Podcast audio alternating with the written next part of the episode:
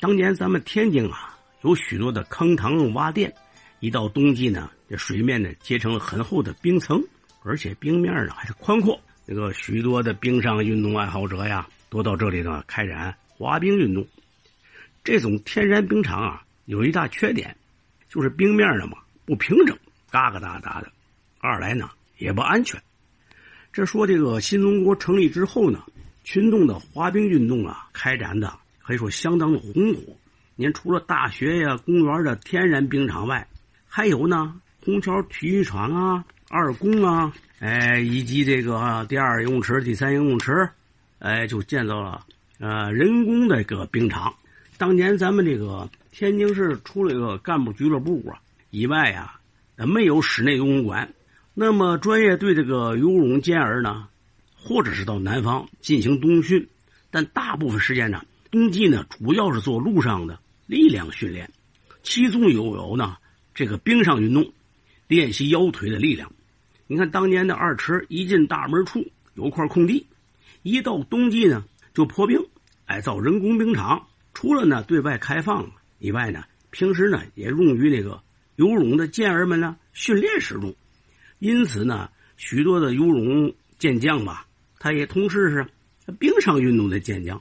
你看，大家都知道这个蛙王叫穆祥雄啊，他在一九五三年的哈尔滨在举办的全国冰上运动会上，取得了男子组三千米速滑个人第五名的好成绩。那穆淑珍获得女子组三千米速滑第五名的优异成绩。其实呢，他们的主项是游泳。这里呢，主要是回忆回忆当年呢，这个新华路体育场，这是人工冰场。呃，一般的滑冰场啊，多为每晚呢都对群众开放。您可以自备冰鞋，亦可以租赁冰鞋。新华路滑冰场呢是一个用大竹席席子呀围成的那么一个圆形的冰场。哎，每晚呢，当这个溜冰圆舞曲啊响起的时候，人们纷纷的步入冰场，可以速滑，可以做各种优美姿势的花样滑。哎，初学者呢，哎，他有一块区域。哎，或有人带领慢慢入门，或者自己呢摸索着试探着前行。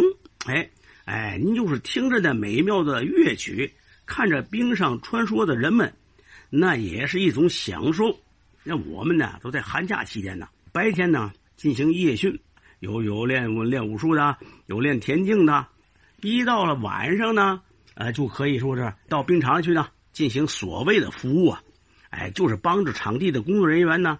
闭场的时候呢，哎，清理冰面上的冰屑，哎，或者扇盖一些个稻草帘子，哎，防止白天太阳直射呀，把冰层那个软化了。我们这些所谓的这个，哎，服务人员吧，在清场的时候呢，可以呢，呃，登上这个用于租赁的这些冰鞋呀，上冰过把瘾。哎，我的滑冰运动啊，就是从那时学会的，自学但是未成才呀。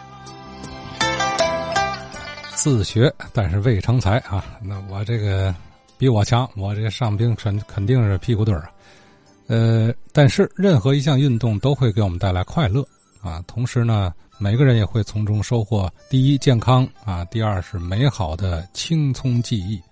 呃，这样的冰上记忆，您肯定是不是也有啊？这 说不好，可能没滑过冰，那就差点那么如果有，啊，欢迎您跟我们一块分享啊。呃，我的电话幺六六零二六七五三三一，您可以在明天啊白天的时间联系我。呃，接下来这位王金生先生七十多岁了，也是老滑冰爱好者了。